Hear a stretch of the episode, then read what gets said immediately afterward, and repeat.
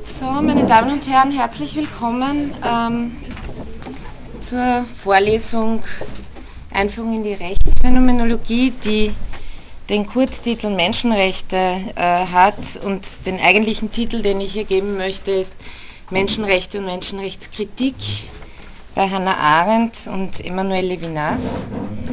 Ähm, ein paar Bemerkungen vorab. Ähm, falls äh, Sie vielleicht denken, dass es notwendig wäre, die Vorlesung, die ich im vorigen Jahr gehalten habe, Einführung in die Rechtsphänomenologie, besucht zu haben, um diese zu besuchen. Das ist nicht so. Es ist nur für mich eine Fortsetzung, aber für Sie kann es durchaus ein neuer Beginn sein. Ja, wir werden vielleicht doch die Tür zumachen. Sie mir halt. Wenn Sie keine Luft mehr bekommen. Ja.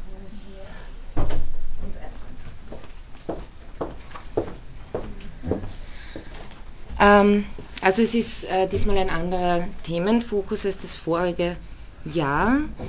Ähm, nämlich geht es darum, wie sich zwei der Phänomenologie nahestehende Theoretiker, die eine politische Philosophin, der andere Alteritätsethiker, mit dem Thema Menschenrechte auseinandergesetzt haben und durchaus auch kritisch auseinandergesetzt haben. Das beinhaltet, dass ich die ersten zwei bis drei Vorlesungsstunden eine Einführung in die für uns relevanten systematischen Probleme im philosophischen Menschenrechtsdiskurs mache und dann ähm, auf die Kritik und die eigenen Entwürfe von Arendt und Levinas jeweils ausführlicher eingehen zu können. Also ähm, nach den ersten drei Vorlesungen wird sich dann sozusagen das Semester aufteilen zwischen Arendt und Levinas.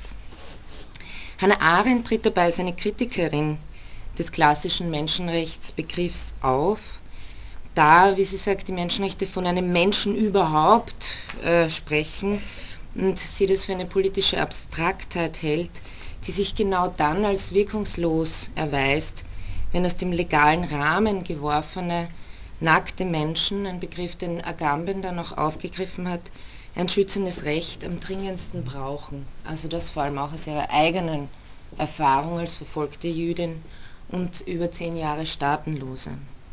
Emmanuel Levinas wiederum entwirft eine Phänomenologie der Menschenrechte, so nennt er das selbst, vom anderen Menschen her, die sich als fruchtbare interkulturelle Menschenrechtskonzeption erweisen könnte. Das gilt zu prüfen ähm, vor allem als Menschenrechtsethik.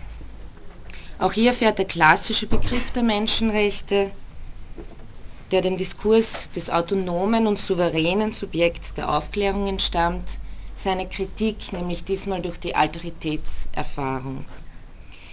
Das können natürlich jetzt am Anfang nur Stichworte und Schlagworte sein, nämlich Stichworte der Ankündigung, da es ja darum gehen wird, genau diese Kritik verständlich zu machen. Also was ich Ihnen hier jetzt kurz angedeutet habe, ist vielmehr das Ergebnis als der Ausgangspunkt dieser Vorlesung, diese Thesen kritisch nachzuvollziehen. Eine Vorlesung über das Thema Menschenrechte zu halten, bedeutet auch, wie ja schon klarerweise in der Fokussierung auf äh, zwei Autorinnen erkennbar ist, dass nicht alles thematisierbar ist oder nicht alles kann und wird von mir thematisiert, wenn das im Zusammenhang mit den Menschenrechten steht. Sie wissen, dass der Menschenrechtsdiskurs ein sehr breiter und sehr umfassender äh, Diskurs ist. Deswegen möchte ich mit einer Fokussierung, die ich Ihnen von Anfang an eben hier anstelle, auch äh, verhindern, dass das Thema äh, für mich ausufert, weil ich auch nicht überall die Kompetenz habe. Ich kann zum Beispiel nicht genauer behandeln, das betrifft jetzt noch nur den philosophischen Diskurs, ähm, die genaueren Diskussionen zur Frage der, der Menschenwürde, die so weit gehen äh, wie die Frage, äh, ab wann ist man ein Mensch, also die sozusagen mit der Frage nach dem Status des Embryo und so weiter zu tun haben, aber auch mit der Frage nach Tierrechten.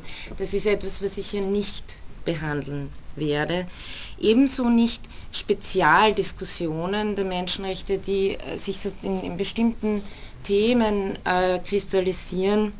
Themenfelder wie zum Beispiel äh, die Todesstrafe oder Themenfelder wie äh, die Frage Terrorismus und Sicherheit und die damit zusammenhängende äh, ähm, ja, Einschränkung der Menschenrechte in unseren westlichen Staaten oder auch wie das Thema der Folter. Also das sind so konkrete Diskurse, die wirklich nochmal zusätzlich ein breites Feld abdecken würden, die ich hier nicht äh, thematisieren kann. Ebenfalls nicht, aber wenn Sie das interessiert, dann kann ich äh, Ihnen einen Tipp geben. Äh, ebenfalls nicht kann ich äh, diese genaueren juristischen Grundlagen und verschiedenen juristischen Instrumente, Bündnisse etc. zur Durchsetzung der Menschenrechte in völkerrechtlicher Hinsicht genau thematisieren. Ähm, wen das interessiert, der sollte sich vielleicht mal am Juridikum, äh, auf der Rechtsphilosophie beim Herrn Professor Luff äh, den Kurs anschauen. Da gibt es einen Kurs äh, Menschenrechte, Demokratie und Friedenssicherung. Äh, da wird es auch in seinen juristischen Aspekten genauer behandelt, aber auch in den rechtsphilosophischen. Ähm, ja, was ein bisschen dazugehört, auch die Frage nach humanitären Interventionen werde ich nicht behandeln können, obwohl sie wahrscheinlich gegenwärtig ziemlich aktuell ist. Ähm, also diese vielen verschiedenen Aspekte politischer, juristischer Natur, aber auch inwieweit in NGOs ähm, in, die, ähm, in, den, in, die praktische Entwicklung äh, der Menschenrechte und Durchsetzung der Menschenrechte involviert sind. Stattdessen, also jetzt kam vorher, was alles nicht thematisiert was, was äh, wird thematisiert. Ähm, stattdessen möchte ich äh, hier eine Fokussierung auf philosophische Begründungsfragen, sind ja am Institut für Philosophie, ähm, fokussieren und vor allem auch nach dem Begriff der Menschenrechte fragen und nach dem Menschenbild beziehungsweise dem Konzept des neuzeitlichen Subjekts, das hinter dem klassischen Menschenrechtsentwurf steht. Denn äh, das Ziel von Hannah Arendt und Levinas ist in beiden Fällen, dieses Bild äh, zu kritisieren und eine Neuformulierung zu versuchen. Also beide geben ja die Idee der Menschenrechte nicht auf, aber beide sagen, dass etwas grundlegend falsch ist daran, wie diese äh, konzipiert sind. Also sie versuchen zu einer philosophisch differenzierten Sicht zu gelangen und auch, äh, die betrifft auch das, was äh, Ethik und Politik sein soll. Das heißt, äh, Hannah Arendt nennt es das Politische, Levinas spricht von äh, das Ethische. Ähm, das heißt,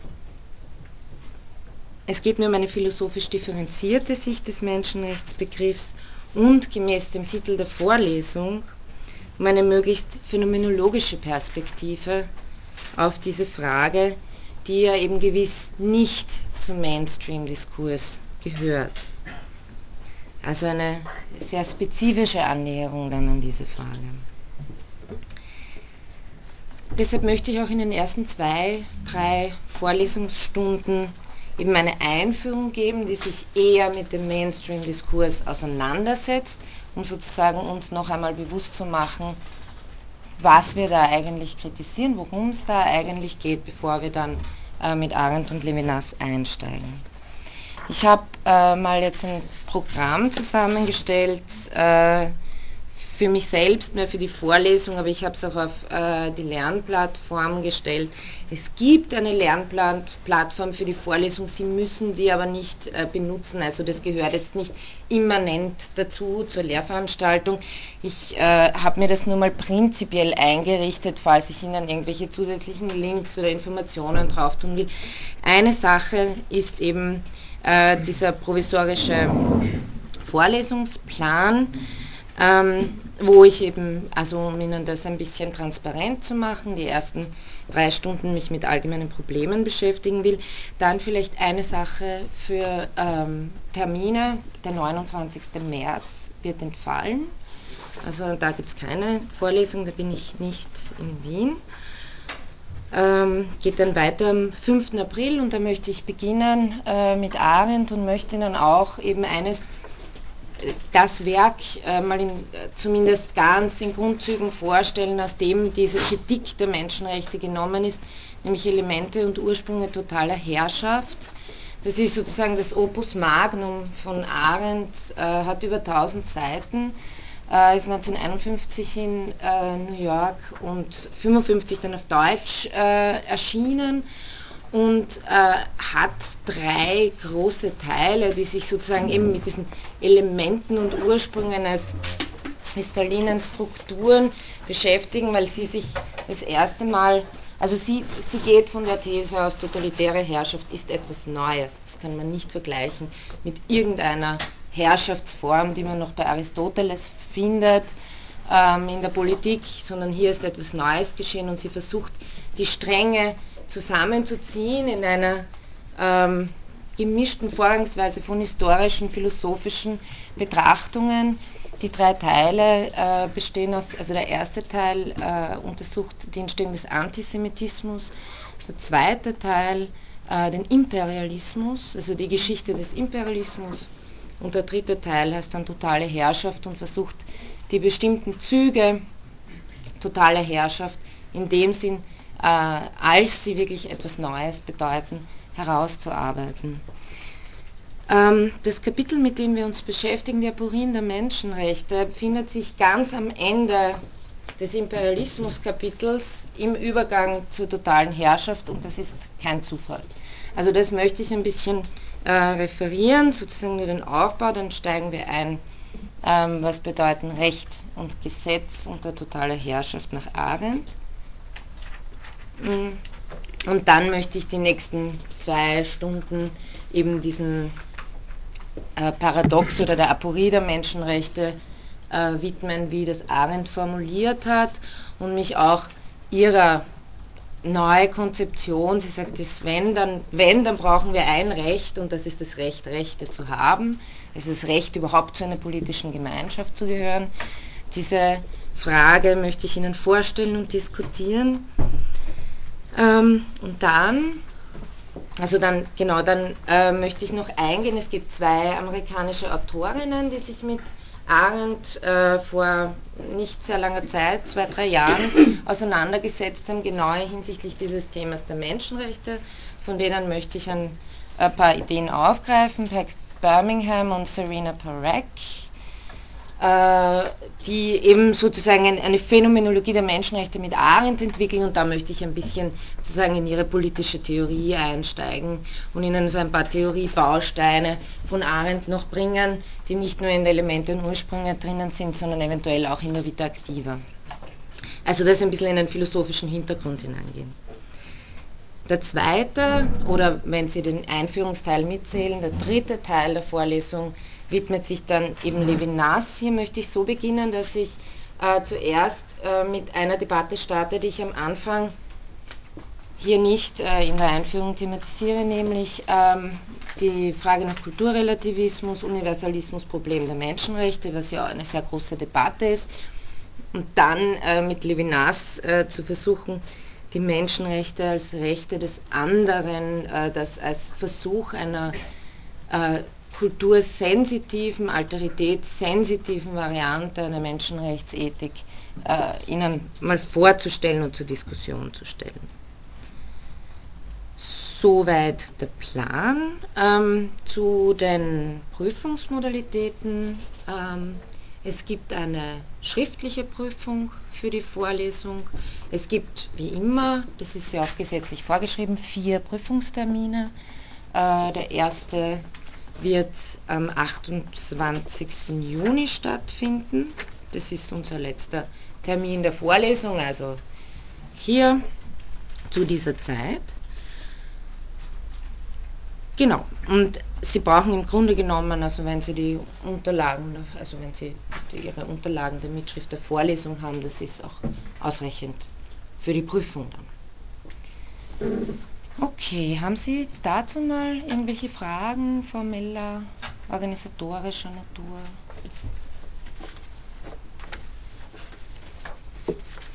Okay, dann werde ich äh, gleich beginnen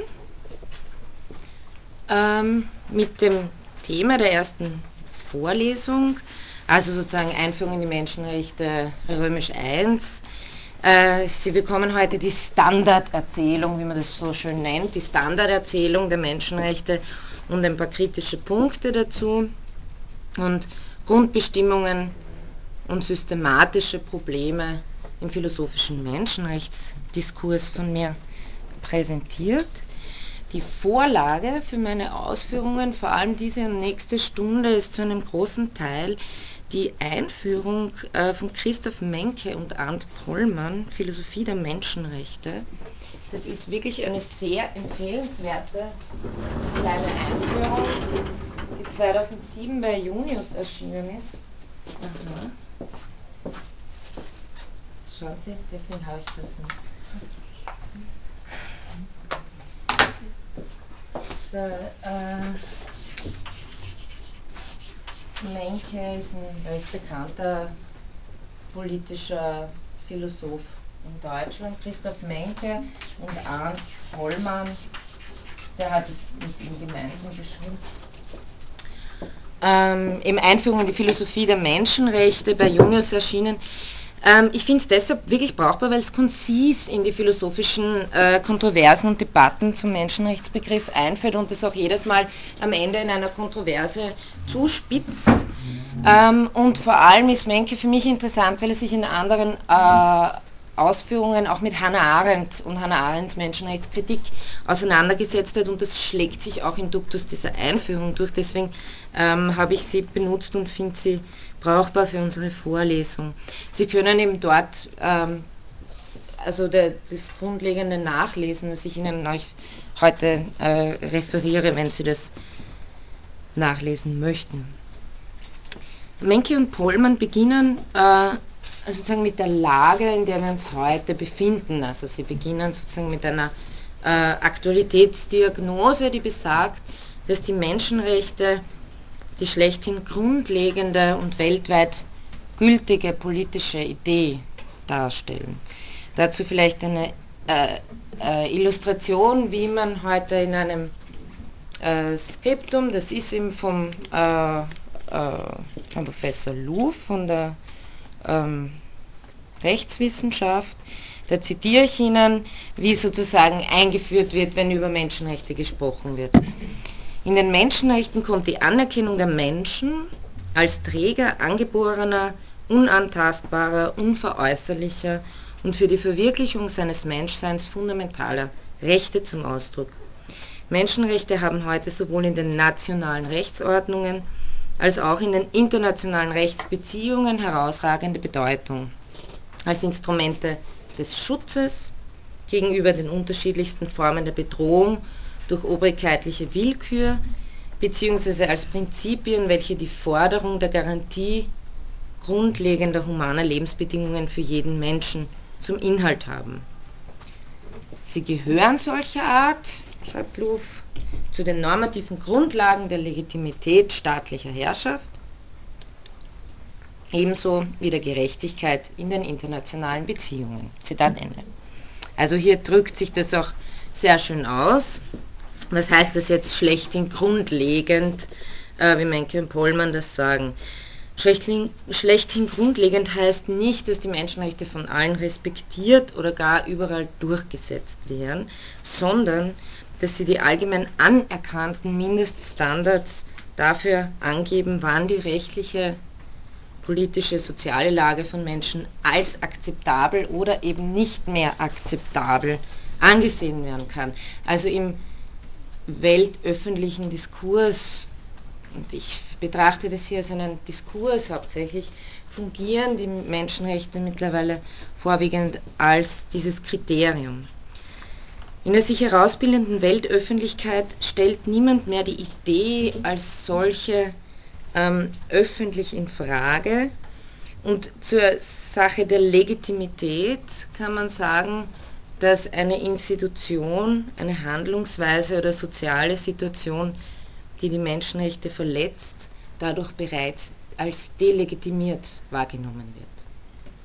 Also sozusagen so läuft auch der öffentliche Diskurs gegenwärtig. Das heißt, ähm, so auch wie Menke und Pollmann das formulieren, man verstrickt sich im öffentlichen Diskurs in einen unerträglichen Widerspruch, wie sie sagen, wenn man zugibt, dass eine Institution, eine Handlungsweise oder eine soziale Situation Menschenrechte verletzt und wenn man gleichzeitig behauptet, dass diese Situation richtig ist oder gut ist. Ja. dass, äh, auch wenn sozusagen ähm, im Moment der Diskurs so aussieht, heißt es das nicht, dass das immer so war, wenn man das beobachtet, ähm, ist vor allem nach 1989, also nach äh, Zusammenbruch der kommunistischen Staaten, äh, haben sich politische Kämpfe um Befreiung meistens so artikuliert und so verstanden, dass es Kämpfe für oder um Menschenrechte sind. Das heißt, Menschenrechte haben sich etabliert als sowas wie ein global bestimmendes politisches Emanzipationsmodell. Also man beruft sich äh, in seinen politischen Kämpfen wirkungsvoll auf Menschenrechte als Mittel des politischen Diskurses, Kampfes und so weiter. Ähm, zwar hat dieser Diskurs bereits seit 1945 ähm, Kämpfe für politische Rechte geprägt. Ähm, weiter zurück lässt sich dieser Zusammenhang, sagen Menke und Pollmann, allerdings nicht äh, verfolgen. Daher ähm, ist ihre grundlegende These, und die passt ebenso auf Arendt und Levinas, dass es in der Geschichte der Politik der Menschenrechte eine entscheidende Wende, ja einen historischen Bruch durch den Totalitarismus und den Zweiten Weltkrieg gegeben hat, sowie durch die politischen und rechtlichen Reaktionen darauf. Jetzt wird sich da natürlich sofort ein Einwand erregen, klarerweise, denn äh, die Idee der Menschenrechte, wie wir alle wissen, ist ja schon sehr viel früher behauptet und auch proklamiert worden. Eben seit dem späten 17. Jahrhundert äh, von Philosophen, Juristen, Theologen als das sogenannte neuzeitliche Naturrecht und dann von den bürgerlichen Revolutionen des 18. Jahrhunderts, also amerikanische Unabhängigkeitserklärung, französische Revolution, wurden die Menschenrechte feierlich proklamiert. Dagegen ist aber auch zu beobachten, dass im 19. Jahrhundert und vor allem in dem langen 19. Jahrhundert, wie man das nennt, bis zum Ausbruch des Ersten Weltkriegs, die Menschenrechte bei sozialen und politischen Kämpfen kaum die Rolle spielen, die sie heute spielen. Ähm, die Grundrechte werden wieder nationalisiert, also man spricht wieder von den Rechten der Deutschen, den Rechten der Belgier und so weiter, ähm, statt von den Rechten der Menschen. Und selbst da, wo man sich sozusagen ähm, äh, zu, zu dem Menschenrecht bekennt, wie zum Beispiel in der kommunistischen Internationalen, ähm, spielt die Idee selber für die Ziele und für das politische Verständnis eigentlich keine Rolle. Nur Klammer, äh, Marx hat ja auch prominent Kritik geübt an der Konzeption der Menschenrechte. Ähm, wie kann man also jetzt diesen Umbruch verstehen, dass die Menschenrechte nach dem Zweiten Weltkrieg ihre unabweisbare politische Bedeutung gewinnen? Also sozusagen dieser, diese Transformation äh, die eine unabweisbare politische Bedeutung ausmacht. Okay. Ähm, eine Erklärung, ein Versuch, diese, äh, diesen Wandel zu erklären, ist eben die Standarderzählung der Menschenrechte, die ich Ihnen ähm, in den drei aufeinanderfolgenden Etappen präsentieren werde. Plus äh, ich füge noch eine kleine Vorgeschichte ein, die sozusagen auch standardmäßig ähm, dazu erzählt wird. Ich mache mal ganz kurz auf und Sie sagen mir, wenn es Ihnen zu kalt ist, dann mache ich wieder zu.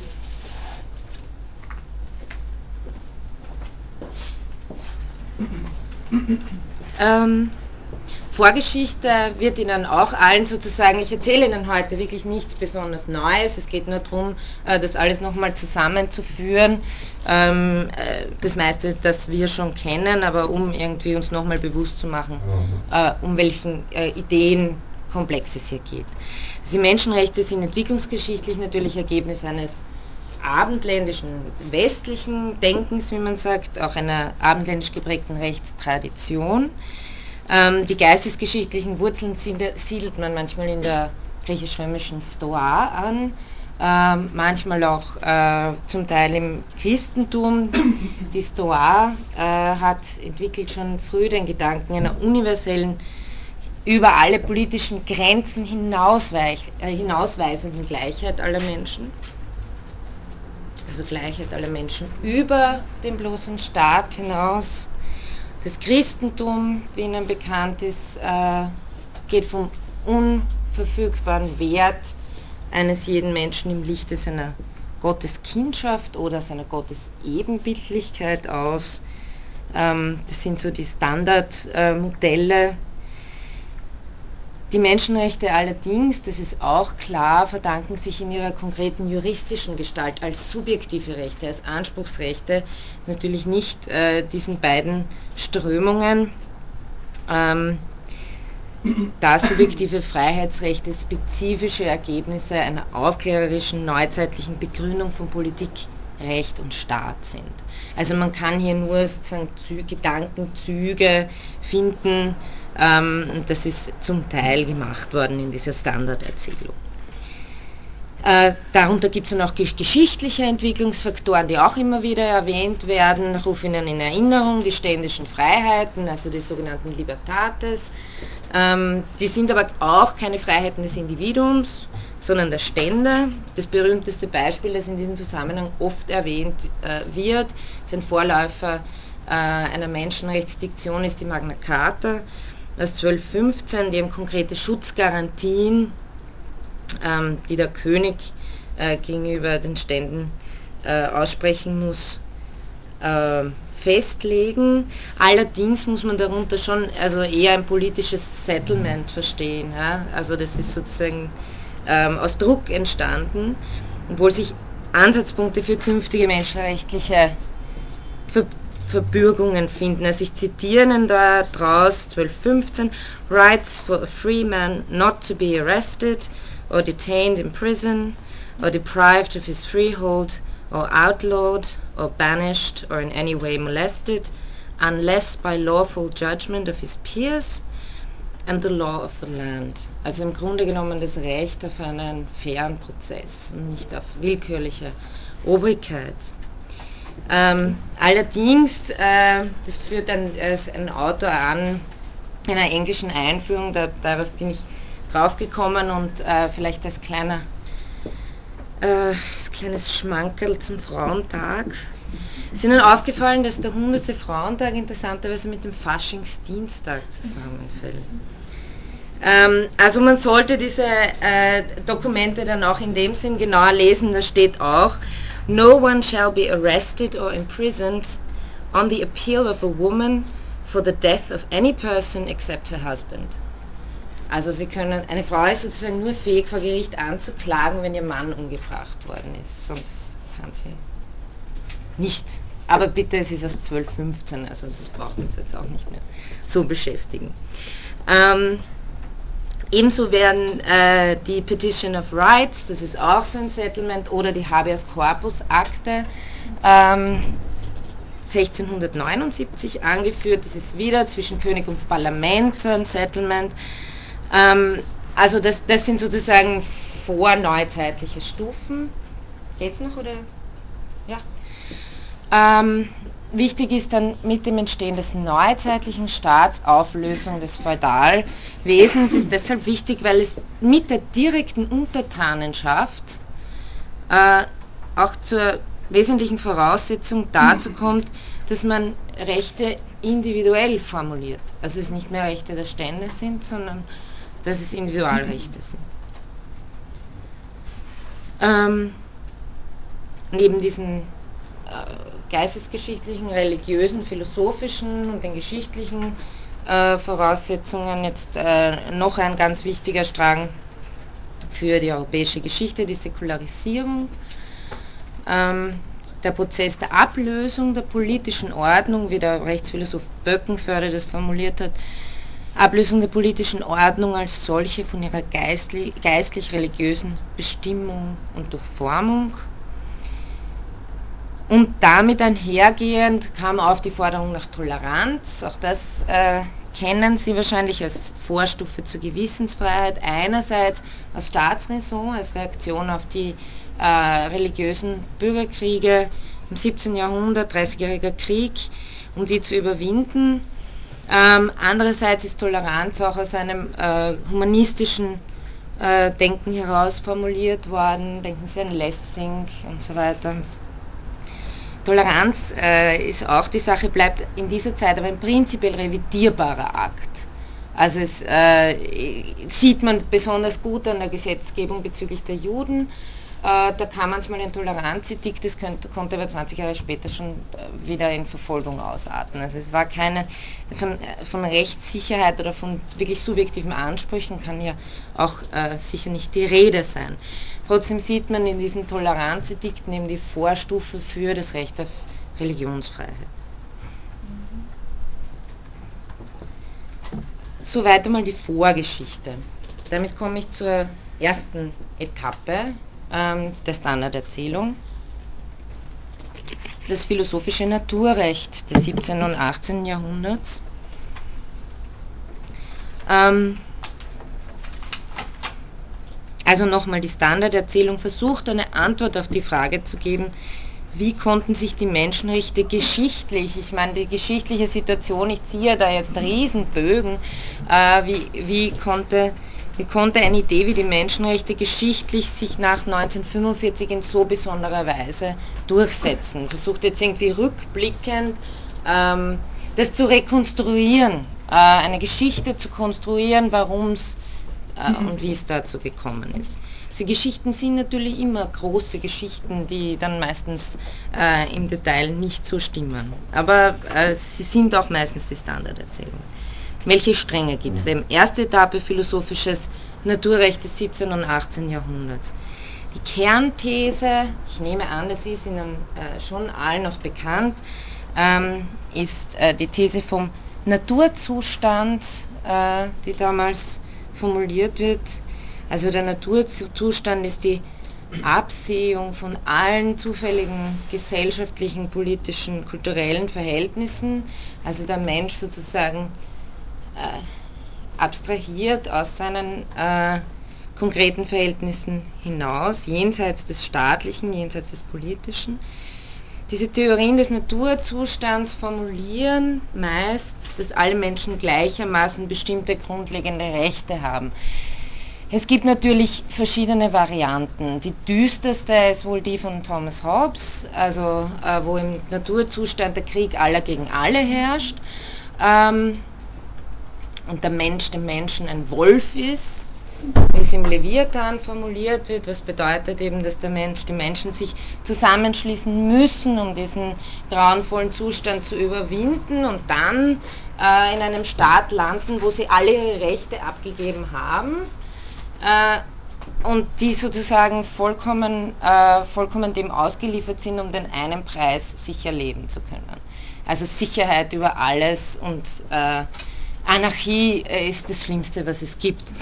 Das Ganze, das muss man schon wissen, kommt bei Thomas Hobbes aus der Erfahrung äh, der, der, Bürgerkriege in England. Ähm, aber was schon, was neu, was erstaunlich, was theoretisch äh, wirklich sozusagen ein neues Element ins Spiel bringt, ist äh, den Menschen im Naturzustand äh, als ein quasi atomistisches Subjekt zu konzipieren und dazu sagen, das ist einer der entscheidenden Sätze bei Hobbes gleich am Anfang, wo er das entwickelt, die Menschen sind gleich, alle Menschen sind gleich. Das ist keine selbstverständliche Aussage äh, in, im 16. Jahrhundert. Und von dieser theoretischen, äh, atomisierten, von diesem Menschenbild her wird dann sozusagen ein Staat äh, konstruiert. Eben bei Hobbes, wie gesagt, äh, im Naturzustand gibt es bei Hobbes auch ein Recht, das ist das Recht auf Selbsterhaltung. Nur das Recht auf Selbsterhaltung geht so weit, dass ich auch berechtigt bin, dem anderen zuvorzukommen, äh, falls er äh, mich bedrohen will und sozusagen ihn vorher zu überfallen äh, um meine Selbsterhaltung zu sichern. Also das Recht im Naturzustand läuft aus, aufgrund dessen auf ein Nichtrecht hinaus, auf ein Aller gegen alle. Nur eine Sache ist vielleicht doch ganz interessant, bei dem wirklich quasi totalitären Staat, den Hobbes dann äh, konstruiert, dem Leviathan, bleibt ihm sozusagen das eine Recht übrig, nämlich das ist das Recht auf Selbsterhaltung und Sicherheit. Und äh, natürlich sind wir alle nach Hobbes dann diesem Staat, wenn wir im Gesellschaftsvertrag unser Recht abgegeben haben, dem Staat vollkommen untertan. Nur dann nicht, wenn er unsere Sicherheit nicht garantieren kann. Also ab dem Zeitpunkt, wo sozusagen die Staatsmacht auseinanderfällt, gibt es auch bei Hobbes nicht nie direkt formuliert, aber das ergibt sich aus der Logik der Konstruktion seiner Theorie, ergibt sich bei Hobbes sozusagen ein, ein, ein, ein Widerstandsrecht gegen einen Staat, der die öffentliche Ordnung nicht mehr aufrechterhalten kann. Das ist aber sozusagen in Klammer, weil das die düstere Geschichte, auf die beruft sich die Menschenrechtskonzeption verständlicherweise nicht. Ja. Ähm, wer, äh, auf wen sie sich sehr stark beruft, das ist John Locke, äh, der ein bisschen nach Hobbes gelebt hat und zur anderen politischen äh, Fraktion gehört, nämlich Hobbes, wird sie nicht wundern, hat das Recht des Königs vertreten äh, gegen das Parlament und umgekehrt äh, ist Locke ein Whig, ja, also für, äh, setzt sich für das Parlament an und da wird sozusagen, da, da geht es beim Naturzustand auch um ein, wieder um einen ganz bestimmten Diskurs, geht es nicht um abstrakte Überlegungen, sondern um argumentative Waffen diesbezüglich, äh, wie eine neue Gesellschaftsordnung aussehen soll. Also in diesem Kontext muss man das vielleicht auch äh, lesen. Ähm, ich werde Ihnen da eine kleine Stelle nur aus dem Treatise, äh, also ähm, Two Treatises of Government über die Regierung, kalt, ja, heißt es äh, auf Deutsch? Und meistens wird da, beginnt man mit dem zweiten Teil, weil also das, das glaube ich in Reklam, das ist auch beginnt der zweite Teil, also Second Treatise of Government, da sind diese berühmten Stellen drinnen. Ähm, ist gleich, äh, der Naturzustand ist der erst, lautet der erste Satz gleich. Um politische Gewalt richtig zu verstehen, und sie von ihrem Ursprung herzuleiten, müssen wir sehen, in welchem Zustand sich die Menschen von Natur aus befinden. Also sie sind von vornherein, wie das Argument platziert wird. Nicht, weil wir philosophisch so gern darüber nachdenken, sondern mit dem bestimmten Hintergrund, wie können wir politische Gewalt beurteilen. Bei Locke ist nämlich der Witz der, dass ich daraus ableiten kann, welche Regierung legitim ist und welche nicht das hat sozusagen diesen Sinn hat der ganze Aufbau des Arguments. Ähm, im, im, Unterschied zu äh, Hobbes wird man sozusagen nicht dazu getrieben, im mörderischen Naturzustand äh, zugunsten eines Autorit oder totalitären Staates aufzugeben aufgrund der Sicherheit, weil wir sonst uns alle umbringen würden, sondern ähm, bei Locke ist die Sache die, dass der Staat den Sinn hat, um bestimmte menschliche Zwecke zu fördern, weil die Menschen erkennen, dass sie in Gemeinschaft einfach mehr erreichen als allein. Und sobald diese menschlichen Zwecke laut Locke nicht mehr erfüllt werden, ähm, hat auch der Staat seine Legitimität verloren. Also hier nochmal der äh, erste Satz. Wir müssen sehen, eben um Gewalt richtig zu verstehen und sie von ihrem Ursprung herzuleiten, müssen wir sehen, in welchem Zustand sich die Menschen von Natur aus befinden. Es ist ein Zustand vollkommener Freiheit, innerhalb der Grenzen des Naturgesetzes seine Handlungen zu lenken und über seinen Besitz und seine Person zu verfügen, wie es einem am besten scheint, ohne jemandes Erlaubnis einzuholen und ohne von dem Willen eines anderen abhängig zu sein. Es ist überdies ein Zustand der Gleichheit, in dem alle Macht und Rechtsprechung wechselseitig sind, da niemand mehr besitzt als ein anderer. Ist doch nichts offensichtlicher, als dass Lebewesen von gleicher Art und gleichem Rang, die unterschiedslos zum Genuss derselben Vorteile der Natur und zum Gebrauch der gleichen Fähigkeiten geboren sind, auch gleichgestellt leben sollen, ohne Unterordnung oder Unterwerfung. Also natürlich geht es ja nicht darum, dass es jemals so war oder sein wird und so weiter, sondern es geht wirklich um eine argumentative Waffe, die ein ganz konkretes politisches Ziel, einen politischen Hintergrund auch hat. Aber so bauen sich diese Naturrechtstheorien auf und Sie sehen auch, dass sie sich berufen auf äh, Natur, die ähm, schon im Mittelalter als Natura Essentia verstanden wurde. Also hier noch äh, zum Teil im Zusammenhang mit äh, gottgegebener Natur. Das muss nicht zu seinem Naturrecht, es kann durchaus äh, abweichen. Äh, es kann durchaus auch wie bei Hobbes ein, ein, ein sehr atheistischer äh, Hintergrund sein. Aber worauf man sich die Naturrechtler alle immer berufen, ist die Einsicht in ein äh, Naturgesetz, das sozusagen sowas wie die goldene Regel besagt. Und das heißt, die großen Komponenten dieses Diskurses sind äh, Vernunft, Reziprozität und so weiter. Also das äh, sind sozusagen diese äh, Grundbausteine, aus denen die äh, Naturzustandsthese auch ähm, ja, äh, sozusagen überhaupt ihre philosophische Glaubwürdigkeit in dieser Zeit äh, untermauert hat. Also das war sozusagen ein Argument, das man machen konnte. Okay, also diese erste Etappe, ähm, Naturrecht. Ähm, Menschenrechte werden als universelle Men äh, Menschenrechte verstanden. Das sehen Sie ja an diesen Stellen. Also alle, Naturzustand gleich. Da wird nicht von Englishman geredet oder irgendwas. Ähm, jeder Mensch hat sie und zwar von Natur aus. Ähm, die Argumentationen sehen verschieden aus, aber ähm, ich lasse das jetzt mal bei diesem, ich lasse es mal offen und gleichermaßen. Das Naturrechtsdenken beantwortet aber die Frage nicht oder lässt sie ähm, auch ga ganz offen stehen, wie diese universellen Menschenrechte denn verwirklicht werden können. Was unter anderem natürlich auch den Hintergrund haben mag, dass es gar nicht um universelle Menschenrechte geht, sondern dass es um konkrete Argumentationen hinsichtlich einer politischen äh, Gemeinschaft geht. Also es findet sich hier keine Idee der Umsetzung, wenn alle Menschen von Natur aus die gleichen Rechte haben. Wie könnten wir, ähm, wie könnten wir unser Zusammenleben gestalten, damit auch alle Menschen die, diese Rechte garantiert bekommen. Das ist hier. Insofern bleiben es Forderungen ohne Wirklichkeit und bloße Ideen, klarerweise. Dann aber die zweite Etappe, die äh, im 18. Jahrhundert folgt, die bürgerlichen Revolutionen des 18. Jahrhunderts. Man könnte sagen, diese zweite Etappe behebt den Mangel der ersten. Ähm, sie setzen die bloß gedachten Menschenrechte in politisch-rechtliche Wirklichkeit um und erklären sie feierlich. Das kennen Sie alle, ich werde es auch ein bisschen wiederholen jetzt. Die amerikanische Unabhängigkeitserklärung äh, 1776, die Französische Revolution 1789.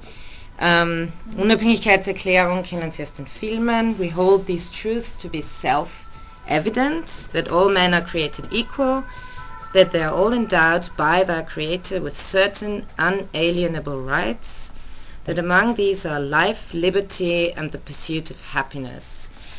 Wichtig, und da reitet die Arendt drauf herum, äh, zwar in anderem Kontext als in Elemente und Ursprünge totaler Herrschaft, aber das früher sozusagen Public Happiness, the pursuit of public happiness steht bei Jefferson noch. Was etwas ganz anderes ist, ist sozusagen die utilitaristisch formulierte oder die liberalistisch formulierte Version. Jeder soll sein, ist, darf sozusagen sein privates Glück verfolgen. Ähm, und da macht sie einiges draus, das hier nur in Klammer, die offizielle Version ist ohne das Public, also da ist nur von Pursuit of Happiness die Rede. Ähm, die, diese Erklärung wird äh, dann erst wirklich zu einem Grundrechtskatalog ausgebaut in den sogenannten Zehn Amendments oder die Bill of Rights. Ähm, also da wird das dann genauer ausformuliert. Was auch ganz interessant ist, ist noch, was kurz vor der Unabhängigkeitserklärung deklariert wurde, ähm, nennt sich die Virginia Declaration of Rights. Das ist deshalb äh, ein wichtiger Text, weil sich daraus nicht nur die Unabhängigkeitserklärung sehr viel rausgeholt hat, sondern auch die Erklärung der Rechte der Menschen der Französischen Revolution. Ähm, diese Virginia Declaration of Rights, eben auch 1776, äh, aber kurz vor der Unabhängigkeitserklärung, greift anfangs zurück auf äh, die englische Bill of Rights, die wirklich von den Rights of the Englishman gehandelt hat, also nicht universal war. Und im Zuge dessen, dass es sich halt um eine Abtrennung von dem Mutterland handelt und auch ganz stark unter dem Einfluss eben von John Locke, äh, wird es nun äh, universal formuliert das kennen Sie wahrscheinlich auch. Ich zitiere noch mal kurz den ersten Satz. All men are by nature equally free and independent and have certain inherent rights, of which when they enter into a state of society they cannot be deprived, namely the enjoyment of life and liberty, which means of acquiring and possessing property, and pursuing and obtaining happiness and safety. Also das Recht auf Leben, auf körperliche Unversehrtheit kommt hier zur Sprache, auf persönliche Freiheit, Schutz für willkürliche Verhaftung, grundlegende Justizgarantien für ein freies Verfahren. Dann kommt auch noch, also wichtig ist hier auch natürlich noch äh, der Satz All power is vested in and consequently derived from the people. Also natürlich auch wieder äh, der politische Anspruch auf, also die sogenannten politischen Teilhaberechte, wie man sie nennt französische Erklärung der Menschenrechte ähm, der Menschen- und Bürgerrechte, das heißt der Deklaration des Droits de l'Homme et du Citoyen, interessanterweise, erhält zum Teil Übernahmen aus der amerikanischen Vorlage, was aber schon auch wichtig ist hier zu beachten, ist, dass es um eine Abspaltung vom Ancien Regime äh, ging und nicht um eine Kontinuität der Rechte, die die Amerikaner als Rights of the Englishman in den Kolonien hatten, sondern es geht wirklich um einen Neubeginn in viel stärkerer Weise. Ähm, hier nochmal zur Wiederholung, auch das kennen Sie, Artikel 1, die Menschen werden frei und gleich an Rechten geboren und bleiben es. Die gesellschaftlichen Unterschiede können nur im gemeinsamen Nutzen begründet sein. Artikel 2, der Endzweck aller politischen Vereinigungen ist die Erhaltung der natürlichen und unabdingbaren Menschenrechte. Diese Rechte sind die Freiheit, das Eigentum, die Sicherheit und der Widerstand gegen die Unterdrückung. Und dann kommen Artikel 4 sind auch ganz klassische naturrechtliche Formulierungen. Die Freiheit besteht darin, alles tun zu können, was einem anderen nicht schadet die Ausübung der natürlichen Rechte jedes Menschen, also das ist das klassische, die goldene Regel, die auch im Naturrecht äh, sehr oft formuliert wird. Die Ausübung der natürlichen Rechte jedes Menschen hat also nur die Grenzen, die den übrigen Mitgliedern der Gesellschaft den Genuss eben dieser Rechte sichern. Die Grenzen können nur durch das Gesetz bestimmt werden. Und Artikel 6 lese ich Ihnen deshalb noch kurz vor, weil Sie da sozusagen den zweiten wichtigen Philosophen, auch Reklam äh, erhältlich, den äh, Jean-Jacques Rousseau, äh, für, für die französische Seite den Gesellschaftsvertrag widerhallen hören. Das Gesetz ist der Ausdruck des allgemeinen Willens, also die Volonté générale bei Rousseau. Alle Bürger sind berechtigt, persönlich und durch ihre Vertreter an seiner Gestaltung mitzuwirken. Da alle Bürger in seinen Augen, in den Augen des Gesetzes gleich sind, können sie nach ihrer Fähigkeit gleichermaßen zu allen öffentlichen Würden, Stellen und Ämtern zugelassen werden, ohne anderen Unterschied als den ihrer Tugenden und ihrer Talente.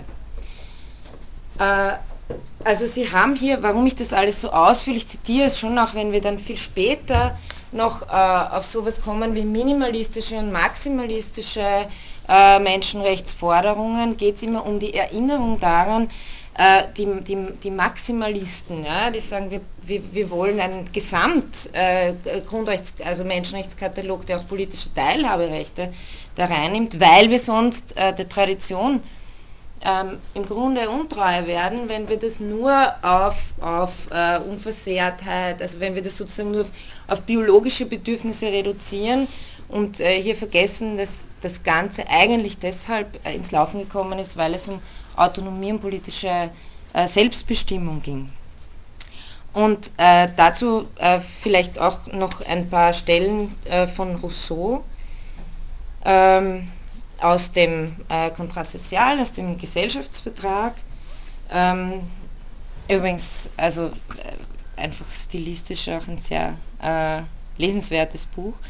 Da kein Mensch von Natur aus Herrschaft über seinesgleichen ausübt und der Stärke keinerlei Recht erzeugt. Also Sie merken, auch hier geht es wieder um Diskurse der Legitimierung. Der Stärke, also das Recht des Stärkeren ist kein Recht. Der Stärke keinerlei Recht erzeugt, bleiben also die Vereinbarungen als Grundlage jeder rechtmäßigen Herrschaft unter Menschen. Also so äh, geht er sozusagen auf den äh, Gesellschaftsvertrag hin. Ähm, auf seine Freiheit verzichten heißt, auf seine Eigenschaft als Mensch, auf seine Menschenrechte, sogar auf seine Pflichten verzichten. Wer auf alles verzichtet, für den ist keine Entschädigung möglich. Ein solcher Verzicht ist unvereinbar mit der Natur des Menschen. Seinem Willen jegliche Freiheit nehmen heißt seinen Handlungen jegliche Sittlichkeit nehmen. Endlich ist es ein nichtiger und widersprüchlicher Vertrag, einerseits unumschränkte Macht und andererseits unbegrenzten Gehorsam zu vereinbaren. Also sozusagen, ihr seid die Untertanen, ich bin der Herrscher. Rousseau sagt, so einen Vertrag gibt es nicht, weil er ist unvernünftig oder es mag ihn geben, faktisch empirisch, aber er, hat, er kann äh, sozusagen keine Legitimation aufweisen. Warum? Und ich zitiere das jetzt deshalb, weil es einem Argument von Habermas sehr ähnelt. Ähm, er sagt, zu behaupten, dass ein Mensch sich umsonst hergebe, also absoluter Gehorsam ähm, versus äh, absolute Herrschaft, ist etwas Ungereimtes und Unverständliches. Ein solcher Akt ist null und nichtig, schon allein deshalb, weil, der, weil derjenige, der ihn vollzieht, nicht voll bei Verstand ist. Das von einem ganzen Volk behaupten heißt ein Volk von Wahnsinnigen voraussetzen. Wahnsinn schafft kein Recht. Also Sie sehen, äh, wie sozusagen hier ähm, das Ganze gehört ja zu einem äh, Diskurs der Aufklärung, zu einem Diskurs der Vernunft. Und ich würde sagen, man kann, ähm, eventuell kommen wir heute eben noch zu dieser Passage, man kann auch sagen, dass wenn wir jetzt versuchen wollen, was ist es legitim, was ist nicht das legitim zu beurteilen, geht es nie um äh, faktische Vorkommnisse, sondern geht es immer in gewisser Weise darum, äh, um, um die großen Themen von, von Freiheit und kann man et, etwas vernünftig wollen. Also Sie werden sehen, ich werde dann später nochmal zurückkommen äh, bei Habermas, äh, dass diese Art und Weise, Rechte Grund zu legen, immer ein Diskurs ist, der sich äh, auf Vernunft, auf Einsehbarkeit und so weiter beruft. Das ist zum Beispiel etwas, was mit Levinas äh, anders aussehen wird. Ähm, gut, also jetzt äh, haben wir eben diese zweite Stufe der äh, Durchsetzung in gewisser Weise der Rechte in den bürgerlichen Revolutionen des 18. Jahrhunderts. Aber was bedeutet denn diese Etappe der Positivierung wirklich? Das heißt, die Menschenrechte werden ihm zu Bürgerrechten erklärt. Das ist das, was eigentlich passiert auf die sich die Bürger dieser Staaten dann auch berufen können. Damit ist zwar eine rechtliche Positivität gewonnen, die in der ersten Etappe noch fehlte, weil da waren es bloße Schriften. Sie büßen aber gleichzeitig dadurch ihre Universalität ein, die Menschenrechte. Denn, das ist ja, liegt ja auf der Hand, zwar werden die Rechte aller Menschen von den Bürgern Neuenglands und Frankreichs erklärt, aber sie verwirklichen jeweils nur die eigenen und, äh, ganz wesentlicher Punkt, natürlich verweigern sie auch in dem größten Teil ihrer eigenen Einwohner diese Rechte in unterschiedlichem Ausmaß, Frauen, äh, Juden, Schwarzen, dem Proletariat, so, Sklaverei ist noch immer im Sinn. Also es ist sozusagen nicht die Rede davon, dass hier wirklich ähm, alle Menschen gleich wären. Man fragt sich, also äh, sozusagen äh, auch, ob das niemand aufgefallen sei. Natürlich gibt es äh, äh, Figuren wie Olympe de Gouges, äh, die die Erklärung der Rechte der Frauen ganz bewusst äh, im Gegensatz, also oder im Zuge der französischen Revolution, aber ganz bewusst als Frauenrechte formuliert hat. Das hat sich aber nicht weiter durchgesetzt. abgesehen davon, dass sie geköpft wurde. Aber es hat sich, und, aber es hat sich, es hat sich äh, nicht weiter durchgesetzt. Ähm, deshalb eben das 19. Jahrhundert nochmal, das irgendwie wie so ein blinder Fleck in der Standarderzählung ist, taucht nur in anderer Weise auf, die ich äh, später in diesem, ein, dieser Einf in diesem Einführungsteil auch nochmal thematisieren werde. Ähm, zwar haben sich eben die Menschenrechte im 17., 18. Jahrhundert eben sowohl als Schutz gegen Willkür, gegen Obrigkeit bis zu Prinzipien der vernünftigen Staatsgestaltung durchgesetzt, weil das ist es ja tatsächlich, wenn Sie äh, die französische Revolution, diese Erklärung ansehen, dann finden Sie in dieser Erklärung die Prinzipien dafür, wie ein legitimer Staat gestaltet sein sollte. Im Gegensatz dazu ist aber im 19. Jahrhundert durch den starken Einfluss des Liberalismus äh, zieht sich äh, diese republikanische politische äh, Bedeutung zurück darauf, dass äh, Menschenrechte nur als Abwehrrechte wahrgenommen werden, also äh, der Staat sozusagen die Bürger in Ruhe ihre Geschäfte machen lassen soll. Also da geht es kaum mehr um politische Teilhaberechte von liberaler Seite her, sondern eben um subjektive Abwehrrechte, stehen Glaubens- und Gewissensfreiheit im Zentrum, Meinungsfreiheit, Pressefreiheit, Versammlungsfreiheit und Vereinsfreiheit, so wie es eben bei John Stuart Mill ist, ein klassischer Vertreter davon, der eben äh, für die Freiheit argumentiert, aber eben unter sehr liberalistischen Prämissen. Und was diese politischen Hintergründe ausmachen für eine bestimmte Menschenrechtskonzeption, also äh, ob man jetzt sozusagen äh, eine kommunitaristische, eine, eine liberalistische, eine egalitäre und so weiter Sichtweise vertritt, das möchte ich äh, in zwei oder drei Stunden auch nochmal dann kurz thematisieren. Ähm, also 19. Jahrhundert sozusagen äh, in Klammer. Die dritte Etappe wird dann angesetzt mit der Zeit nach dem Zweiten Weltkrieg ähm, bis zur Gegenwart. Also wir hatten zuerst philosophische äh, Begründung, naturrechtliche Begründung, dann äh, revolutionär, revolutionär bürgerliche Umsetzung in den jeweiligen revolutionären Staaten. Dritte Etappe, Menschenrechte erhalten und es ist schon wichtig, einen grundlegenden anderen rechtlichen Status. In der ersten Etappe bloß philosophische Postulierung, äh, zweite eben ist zwar eine rechtliche Positivierung, aber nur eine innerstaatliche und in der dritten Etappe kommt das Völkerrecht ganz stark ins Spiel. Das heißt, die Menschenrechte werden Teil eines international gültigen Rechtssystems mit den Vereinten Nationen als wesentlichen Gerüst. Ähm, Im Keim und Kern dieses neuen Menschenrechtsregimes bildet die allgemeine Erklärung der Menschenrechte der UNO vom 10.12.1948. Das ist zunächst eine zwischenstaatliche Absichtserklärung beschlossen worden. Und in den folgenden Jahrzehnten folgen dann aber verschiedenste völkerrechtliche Pakte.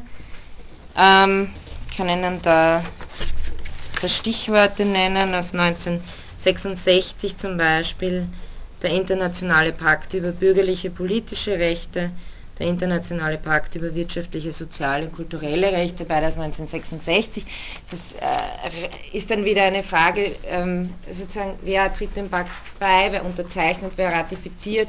Äh, es sind ja auch ständige Prozesse, also es wurde das sozusagen immer mehr und auch gegenwärtig immer mehr ausgebaut, noch auch durch Institutionen wie den ICC, also den Internationalen Strafgerichtshof. Das gehört alles dazu, zu einem neu sich entwickelnden globalen ähm, Menschenrechts, einer Menschenrechtspolitik. Was bedeutet das? Die Staaten sind nicht mehr die alleinigen Instanzen, die für die Verwirklichung der Menschenrechte sorgen, sondern es werden völkerrechtliche Instanzen außer und oberhalb der Staaten etabliert, die die Menschenrechtslage innerhalb der Staaten kontrollieren sollen. Also was ja meistens passiert in diesen Pakten, Verträgen ist, dass die Staaten, die Staaten ähm, sich dazu verpflichten zu berichten vor einem, ähm, vor einem bestimmten Gremium und sich sozusagen selbst verpflichten, hier äh, sich der öffentlichen internationalen äh, Kontrolle auszusetzen. Eine ganz besondere Form, ganz bes rechtlich besonders fortgeschrittene Form ähm, ist das nicht äh, ganz globale, sondern regionale, äh, die, die regionale äh, europäische Menschenrechtskonvention, EMRK äh, in Kurzformulierung, die eben auch äh, einen eigenen Gerichtshof hat, äh, den Europäischen Gerichtshof für Menschenrechte in Straßburg, ähm, wo, und das ist eine ganz besondere Sache, wo auch die Möglichkeit der Individualbeschwerde äh, vorliegt. Das heißt, Sie können, äh, wenn Sie sich in einem Staat einfach nur aufhalten, Sie müssen nicht mal Bürgerin dieses Staates sein, also Sie können theoretisch als äh, Chinesin, die sich in einem dieser Vertragsstaaten aufhält und zu diesen gehören eben, äh, das ist nicht die, nicht die Europäische Union. Verwechseln Sie, den, äh, also verwechseln Sie das nicht äh, mit der EU, sondern da gehören zum Beispiel auch die Türkei äh, oder Russland dazu.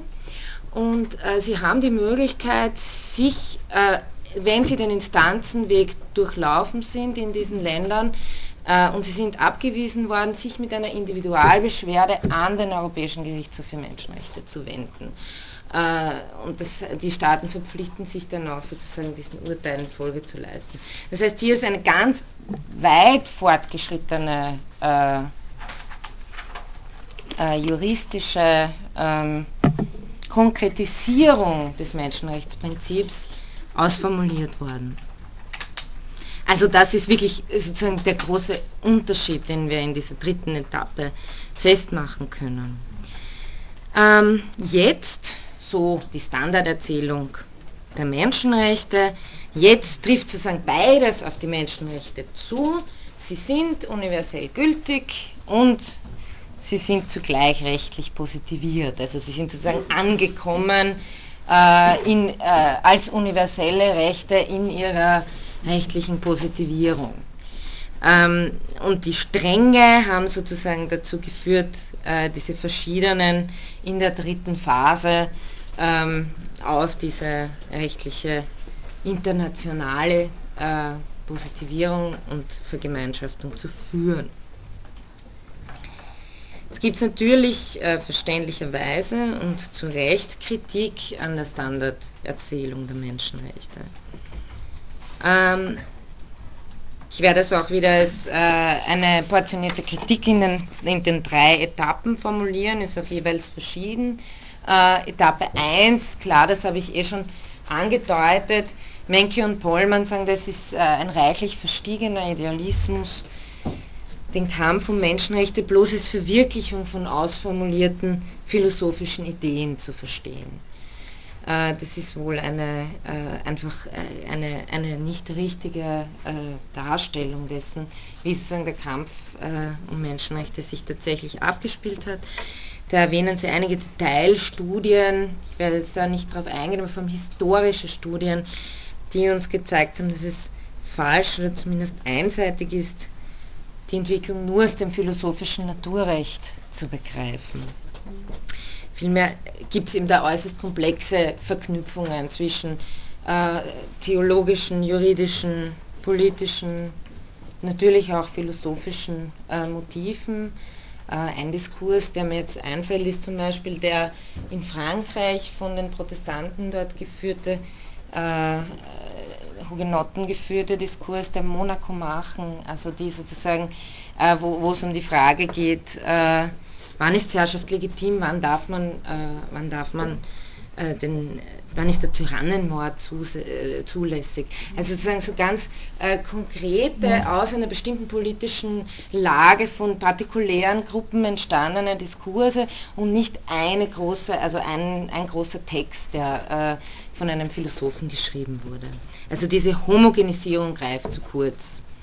Kritikern der ersten Erzählung. Das habe ich Ihnen ohnehin am Anfang schon gesagt, das ist ja meistens so, dass solche großen Erzählungen immer auf Kosten der tatsächlichen detaillierten Entwicklungen einen Strang monolithisieren und homogenisieren und damit auch äh, uns eben eine Geschichte erzählen, die unter Umständen so dann vielleicht gar nicht stimmt. Kritik an Etappe 2 ähm, ist eine, äh, finde ich, noch interessantere Frage, die uns auch dann systematisch beschäftigen wird, nämlich die Frage, ähm, ob Bürgerrechte wirklich nur national positivierte Menschenrechte sind. Also Bürgerrechte oder Grundrechte versus Menschenrechte, das ist ein, ein, ein, eine komplexe Frage. Ähm, denn Menschenrechte sind Rechte, die allen Menschen von Natur aus universell und so weiter zukommen.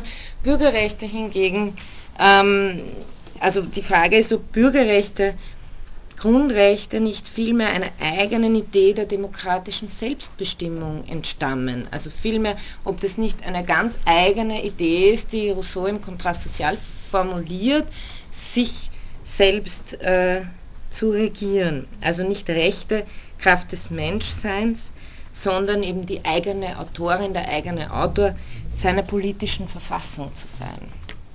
Also wenn Sie da, das ist äh, im, im, Vorwort schreibt äh, Rousseau als Genfer ganz stolz, äh, ich bin als Bürger eines freien Staats geboren und Glied des Souveräns und so schwach auch der Einfluss meiner Stimme auf die öffentlichen Angelegenheiten sein mag, mein Stimmrecht genügt, mir die Pflicht aufzuerlegen, mich darin zu unterrichten. So oft ich über Regierungen nachdenke, welches Glück, dass ich bei diesen Untersuchungen immer neue Gründe finde, die Regierung meines Vaterlandes zu lieben. Also diese Idee der politischen Selbstbestimmung ist möglich, also der die Bürgerrechte ja entstammen, wie Sie ja auch sehen, ganz emphatisch sowohl in der amerikanischen in der französischen Erklärung. Ähm, da ist noch einmal zu fragen, was diese Idee wirklich mit der Idee der Menschenrechte äh, zu tun hat. Ja? Ähm, die zweite Sache ist, äh, dass in der Standarderzählung die Rolle des Staates doch ein bisschen zu neutral gefasst wird, womöglich, denn äh, wie sich äh, vor allem im 20. Jahrhundert gezeigt hat, ist es also in der Standarderzählung wird der Staat meist als Verwirklicher der Menschenrechte äh, betrachtet. Natürlich auch äh, aus der Geschichte heraus Abwehrrechte gegen willkürliche Obrigkeit, aber trotzdem im Endeffekt der Staat als Verwirklicher der Menschenrechte, wo er sich im 20. Jahrhundert ja gerade als deren größte Bedrohung erwiesen hat. Also, dass der Staat eine ganz besonders ambivalente Rolle spielt, äh, wird in der Standarderzählung meist nicht genügend berücksichtigt. Ähm, Kritik an Etappe 3 ist auch noch ein ganz wichtiger Punkt, den ich, ähm, den ich vor allem deshalb äh, betonen möchte, weil er für Arendt und für Levinas ein entscheidender Punkt ist. Könnten wir das Fenster noch mal ein bisschen aufmachen? Ja. Wir brauchen eine Klimaanlage. rechter frische Luft. Ja, ähm, ja ähm, die dritte Etappe, ähm, Kritik einer dritten Etappe wäre die, dass die Standardgeschichte mehr oder weniger erzählt, dass nach 45 gleichsam zwei Fäden aufgenommen und zusammengeführt werden, also die der universellen natürlichen Rechte einerseits und die der rechtsstaatlichen Positivierung andererseits. Weil eben bloß philosophisch postulierte Rechte sind zu schwach und bloß nationalistisch positivierte Rechte sind zu begrenzt. Daher, so wie ein logischer Schluss, ähm, Zusammenführung zu einem weltstaatlichen Mechanismus, um eben die, die ideale Positivierung äh, immer mehr voranzutreiben. Menke und Pollmann sagen meines Erachtens nach richtig, dass das alles ein bisschen zu schön logisch äh, ist. diese Ansicht, sagen Sie, von der gegenwärtigen Menschenrechtspolitik ist nicht nur fa ist falsch, nicht nur philosophisch, sondern auch empirisch. Äh, Sie sagen, die, die zwei, die Fäden bzw. zwei Grundgedanken werden nicht nur einfach aufgegriffen und zusammengeführt, vielmehr ist die zentrale Voraussetzung der gegenwärtigen Menschenrechtspolitik die Erfahrung einer politisch-moralischen Katastrophe. Also eben die Erfahrung einer Katastrophe, die so fundamental ist, dass sie auch noch die Menschenrechtsgeschichte als solche bis in ihre Grundfesten erschüttert. Äh, die Katastrophe, von der die Rede ist, sind natürlich die, der Zweite Weltkrieg und die Totalitarismen, der politische Totalitarismus im 20. Jahrhundert, der Nationalsozialismus, aber auch der stalinistische Totalitarismus dessen Sieg über die Demokratie ja für eine Zeit lang wirklich nicht, also war nicht ausgemacht. Ja. Also von daher, ähm, es war eine unmittelbare realpolitische Bedrohung im 20. Jahrhundert. Die Menschenrechte und alles, was sozusagen als Erklärung, als Politik darauf folgt, äh, haben Antwortcharakter, also sind als Reaktion auf exemplarische Unrechtserfahrungen zu verstehen.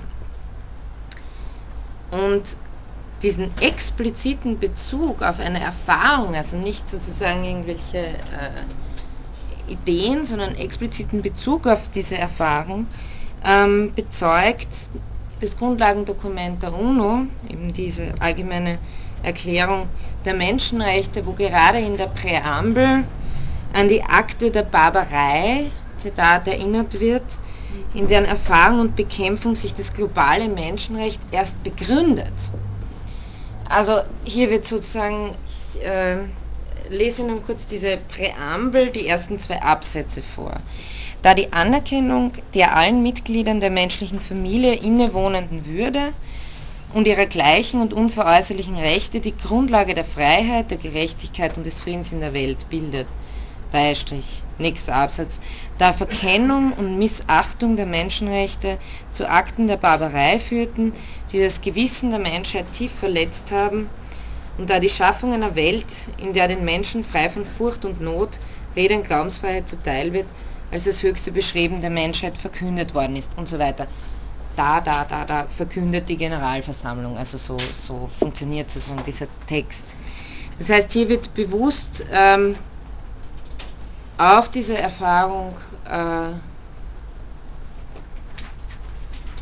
Bezug genommen und Menke sagt, äh, glaube ich, zu Recht, dass man weder die Tatsache noch die Struktur noch die Dynamik noch die Ausbreitung der Menschenrechtsidee nach 1945 versteht, wenn man sie nicht ausdrücklich als Antwort auf die Erfahrung einer politisch-moralischen Katastrophe deutet.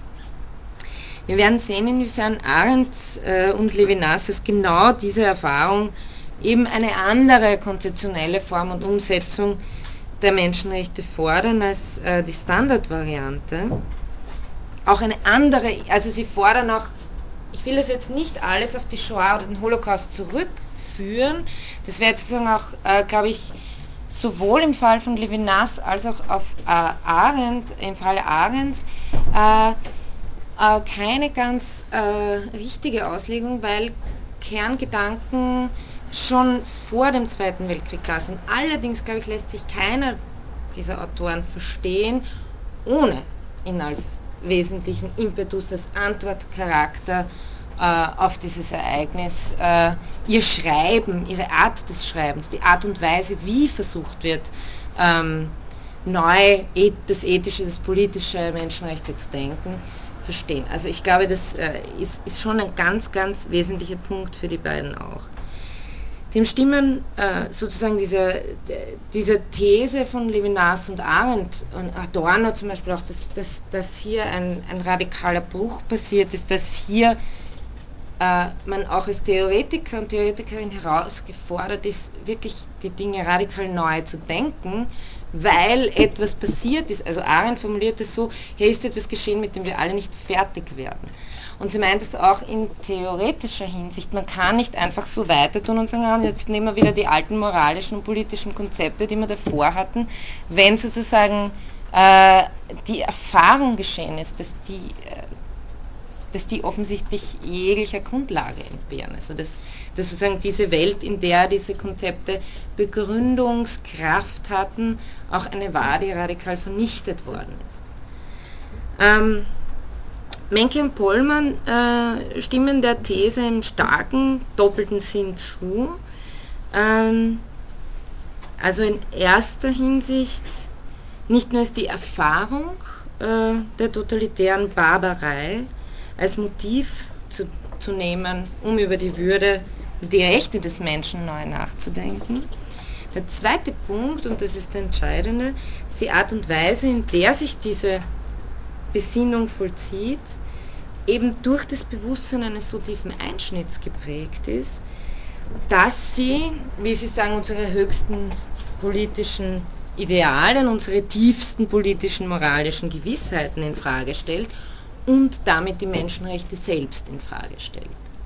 Also es, äh, es ist sozusagen äh, eine, eine radikale Infragestellung, von der diese ähm, neue Art und Weise über das Thema nachzudenken äh, grundlegend geprägt ist. Das heißt, das, die, das Grund, der, der Grundirrtum der Standarderzählung wäre der, dass sie diesen Bruch ignoriert ja, oder ihn zumindest herunterspielt, als ein weiteres Mittel, ein weiteres Motiv zur Fortsetzung eines schon auf Schiene gebrachten Projekts. Also es geht sozusagen, geht immer weiter, ja, bis zum absoluten Geist, jetzt polemisch formuliert. Also es ist sozusagen ein auf Schiene gebrachtes äh, Projekt, ähm, das eine, eine harmonische Entwicklung äh, suggeriert, obwohl doch gerade anzunehmen ist, dass gerade die Menschenrechtsentwicklung nicht auf Harmonie, sondern genau auf dem Gegenteil beruht. Also immer auf der Erfahrung von, von Unrecht. Man könnte vielleicht sogar exemplarisch sagen, die Formulierung von Rechten ist meist als Antwort auf Erfahrung von Unrecht zu verstehen, als ob nicht der Unrechtsbegriff in dem Fall sogar vor dem des Rechts steht. Ähm, deswegen ignoriert die Standarderzählung auch äh, die Herausforderung einer Neuformulierung der Menschenrechtsidee, weil sie alles nach 45 eben als bloße Fortschreibung der Geschichte sieht. Also genauso wie eben Arendt gemeint hat, Totalitarismus, da geschieht etwas Neues. Man muss das auch, man muss das versuchen in neuen Kategorien zu verstehen. Ähm, statt bloße Fortsetzung sollte man also die Menschheitsgeschichte nach 45 im Licht einer Einsicht lesen, das schreibt Menke und da äh, verstehen Sie dann, warum ich sozusagen darauf eingestiegen ist. Sie sagt, man muss es im Licht einer Einsicht lesen, die Hannah Arendt, dass die Aporie der Menschenrechte formuliert hat. Und ich glaube, hier werde ich jetzt mal einen Punkt setzen und mal an Sie die Frage stellen, welcher Diskussionsbedarf und Fragen von Ihrer ist.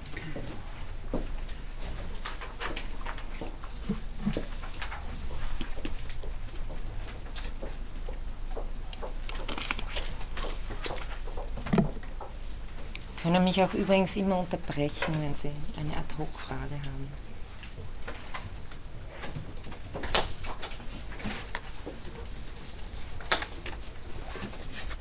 Mit allem einverstanden.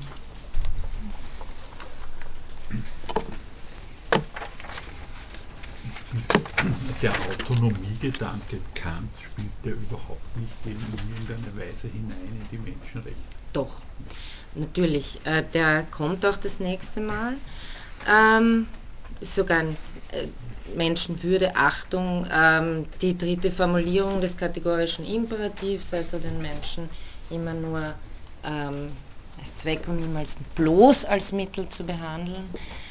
Nur eins ist vielleicht auch ganz äh, spannend, dass Kant ja einen, vor allem diesen dritten Teil der Grundlegung zur Metaphysik der Sitten, da eigentlich das formuliert, was Rousseau politisch zuerst formuliert hat, nämlich genau diese Autonomie als Selbstbestimmung, was Rousseau als politische Selbstbestimmung sieht, Kant eigentlich ins Moralische hinein verlegt und hier äh, die Verpflichtung als äh, ja, autonom bin ich sozusagen als Vernunftwesen ähm, und dem Gesetz unterworfen bin ich als Wesen der Neigungen.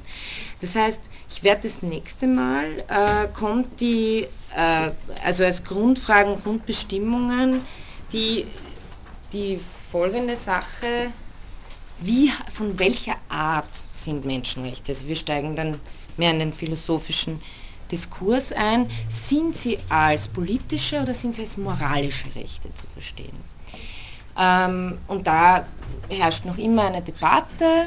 Äh, aus verschiedenen Gründen äh, gibt es einige Autoren, die für die moralischen Rechte äh, plädieren und die, äh, da, da, beruht das hauptsächlich, würde ich sagen, auf dem kantischen Gedanken der reziproken Verpflichtung, aber auch der Anerkennung. Also das spielt eine große Rolle politisch, aber insofern ähm, Autonomie, äh, aber da würde ich sagen, da ist sozusagen Rousseau, der das politisch äh, formuliert hat, wo sie auch äh, recht haben, wo Kant auch ganz wichtig ist, ist natürlich für die international, also für, die, für diese dritte Etappe ähm, zum ewigen Frieden, ähm, wo Kant mehr oder weniger äh, ein, ein, ein, Vorläufermodell der UNO formuliert, äh, Völkerbund gegen den Weltstaat und auch das ist noch immer eine, noch immer eine sehr relevante Diskussion und noch immer wird hauptsächlich auf Kant zurückgegriffen, wenn man das thematisiert.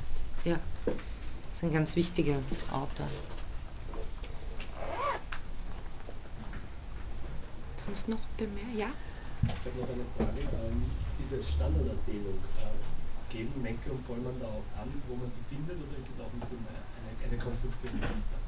Nein, nein, also ich, ja, ich habe das jetzt nicht mit, ähm, aber äh, Sie, Sie können zum Beispiel schon, also ich habe ein paar Einführungen in der Hand gehabt und habe die auch äh, wirklich so gefunden oder wenn Sie mal im Internet nachschauen oder so, wenn Sie einfach so ganz, äh, ich, würde auch sagen, es, ist ja deshalb nicht ganz illegitim, ja? aber es ist einfach, äh, die drei Etappen sind sowas, was man immer wieder mal findet. Also das, äh, ich kann aber, kann fast, ich schaue einfach nach, wo sie, was sie da für Autoren genau bringen. Aber das... Ich kann mir nicht ganz vorstellen, dass sozusagen der, der, der Zweite Weltkrieg und die Ereignisse und dass, dass sozusagen die dritte Etappe keinen Antwortcharakter hat, dass das gar nicht diese, diese Ja, äh, was natürlich kommt das schon hin und wieder vor, aber ich glaube, was, was die beiden wirklich machen wollen, ist... Äh, den Bruch zu verstärken. Also, und das finden Sie nicht sehr oft, dass man sagt, äh, wir können, theoretisch ist alles so in Frage gestellt, dass wir eigentlich unsere bisherigen Konzeptionen alle den Bach äh, runterfließen lassen können. Äh, und ich glaube, äh, das ist, äh, das ist, glaube ich, der Unterschied, den sie machen. Was sie schon finden, ist eben die Sache mit Antwort auf Unrechtserfahrungen. Aber so wie bei Arendt zum Beispiel zu sagen, die Konzeption ist eigentlich im Grunde überhaupt nichts wert, ähm, das werden Sie eher selten finden.